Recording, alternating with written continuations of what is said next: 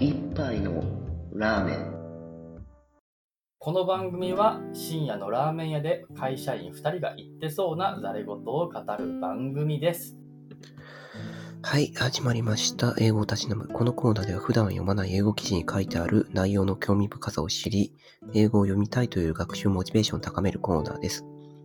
記事の URL も概要欄に載せているので、興味ある方は見てみてください。では、早速本日のタイトルですね。The Promise of Kelp-Powered Flight というものになります。じゃあ、タイトルの方を訳していきますと、The Promise of っていうので、このプロミスっていうと、まあ、約束とかそういう意味を皆さん連想すると思いますが、期待とかそういう意味もあるんですね。だからエクスペクテーションみたいな、そう感じですね。で、何に対しての期待かっていうと、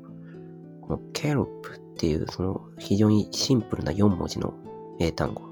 KELP ですね。で、これ昆布を意味します。で、kelp で、ハイフンで、パワードになってる。これは造語ですね。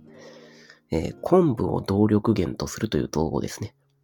はい。で、フライトで飛行。なので全体を訳すと、昆布を動力源とする飛行、飛行に対しての期待。まあ飛行機とでも言えばいいんですかね。はい。で、全く突拍子のないタイトルになってますね、今回は。でもまあなんとなくイメージはつかないですかね。はい。じゃあちょっと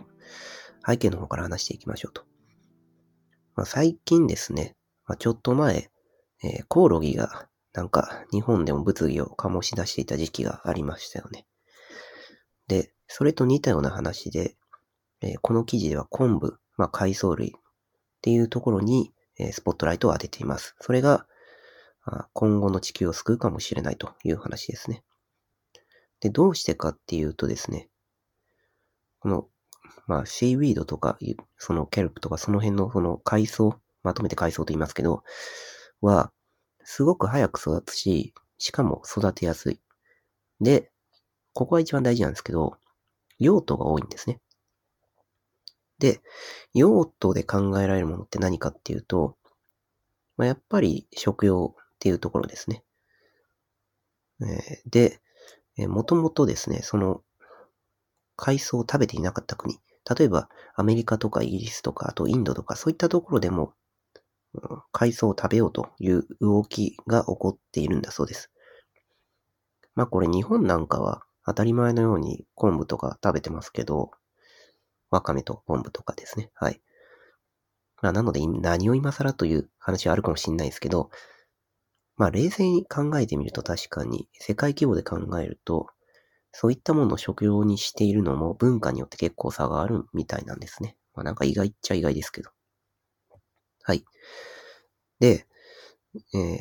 この海藻をいろんなところで育てるっていうのは、自然のエコシステムの復活にも貢献するんじゃないのかと。で、海のその酸化っていうのを防ぐ。まあ、要は自然にいいということですね。はい。で、えーやっぱり、そうですね、大きなポイントとしてはですね、もう一つ、その、エコなところで言うと温暖化ですね。はいはい。温暖化の防止に役に立つんですけど、昆布とかその海藻が温暖化ってどうどういう意味っていうつながりが持ってないかもしれないですけど、この牛とかその家畜を育てるときにですね、ね、この昆布を使うことによって、えー温暖化を防ぐことができるんですね。意味わかんないと思うかもしれないんですけど、牛の餌の中に、うん鍵、鍵毛のりっていう海藻を混ぜたっていう実験があるんですね。で、それによって何が起こったかというとですね、牛のゲップの数を減らすことができたんですよね。だからどうしたって話なんですけど、で、そのせいで、えーメタンを減らすことに成功したんですね。で、結果的に、えー地球温暖化とかの、えー防止に貢献しますよというふうな、かなり面白い話ですよね。まあ、風が吹けば桶屋が儲かるじゃないですけど、海藻を牛に食べさせれば、あ地球が、地球温暖化が防げるという話なんですよ。まあ、みたいな感じで、えー海藻の使い方っていうのは結構いっぱいあるんですよね。で、ようやく今回の主題なんですけど、この海藻実は燃料にも使える。まあ、この一言で大体タイトルを回収したの当然ですね。昆布を動力源とするっていう。はい。まあ、なので、えー昆布とか海藻とかを使って飛行機を作るという話ではなくて、昆布とか海藻から、あ石油とかそういったその石炭、石炭と石油とか、まあ、化石燃料ですね。の代わりの燃料にしましょうという話なんですね。で、実はこの話ですね、えー、もともと飛行機の燃料で、えー10年前から結構言われてた話なんですね。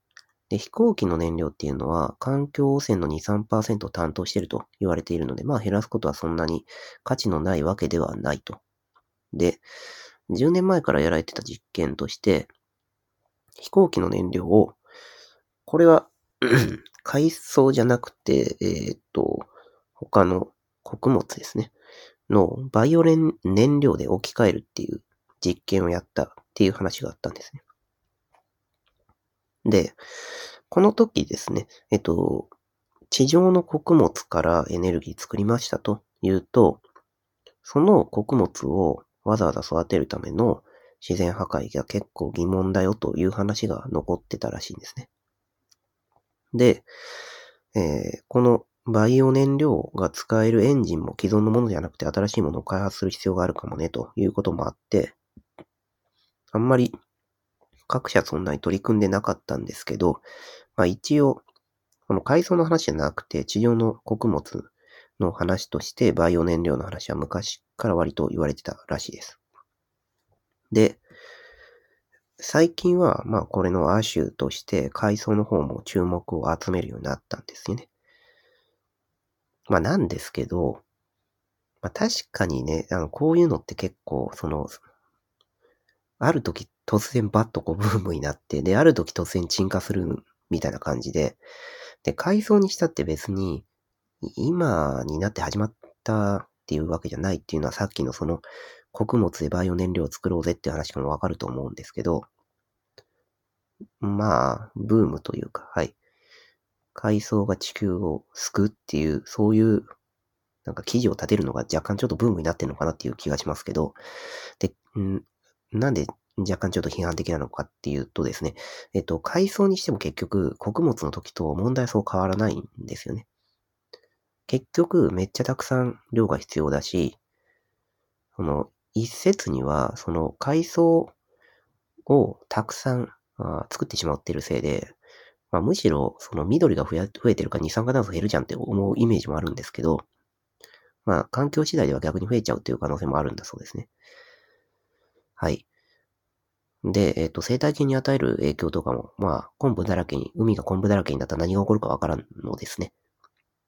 なので、まあ、ちょっとまだ、これが救世主かと言われると、まあ、どうなんだろうねっていう話はありますというとこですね。まあ、ただですね、若干捨てがたいというのは、まあ、他の穀物、まあ、例えばトウモロコシとか、確かあの、バイオエタノールが燃料になるとか言われてますよね。でも、海藻の場合って、えーただ燃料に使えるだけじゃなくて、もちろん食べることもできる。まあ、ここまでだと穀物と同じなんですけど、さっき言った通り、あ牛に食べさせると地球温暖化が進まなくなるとか、まあ、あとはプラスチックですね。とか作れるとかいう話があるそうです。まあ、なので、えーかなり使用用途が広い可能性があるということですね。堆、堆肥、肥料も作れるみたいな話が、どっかえってあった気がしますけど、はい。まあ、ですので、もうちょっとこの海藻について研究が進んでいけば、今後もしかしたら、まあ、海藻ベースの文明というか、そういう風になってしまう可能性もあるのかな、みたいな感じの記事ですね。はい。はい。じゃあ最後、単語、慣用句ですね。今回二つ。えー一つ目がまず、えー manifold っていうもので、えっ、と、カタカナ語読みすると manifold ですね。m-a-n-i で、fold で折るっていう。で、意味としては多様なという意味ですね。で、どこで出てきてるのかっていうと、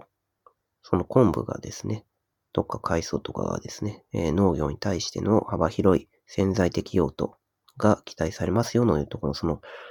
えーっと、幅広いのところ、幅広い用途がっていう感じのところで、えー manifold use, uses みたいな感じで使われてます。はい。はい。ではですね、二つ目の方なんですけど、renaissance っていうものですね。これ、あんまりうまく発音できないんですけど、えっと、みんなが知ってる、すごくよく知ってるやつなんですよね。世界史とかで。どういうことかっていうと、これ、日本語を読みするのも難しいんですけど、ルネサンスなんですよ。で、ルネッサンスとかでなんかよく聞いたことあるじゃないですか。この文明が復興しているみたいな。はい。で、意味としては、はい。えっと、それまであんまり考えられていなかったものが注目を浴びるぞみたいな意味での復興みたいなのを意味してます。で、今回の場合は、あっと、その海藻ですね。その海藻を養殖することっていうのが、あー復興見直されてるみたいな感じのところで使われてます。なぜなら、こう、さっき言った通り燃料とかいろんな幅広い用途で使われるからだということですね。はい。ということで今回は昆布が世界を救うかもしれないねというお話でした。以上です。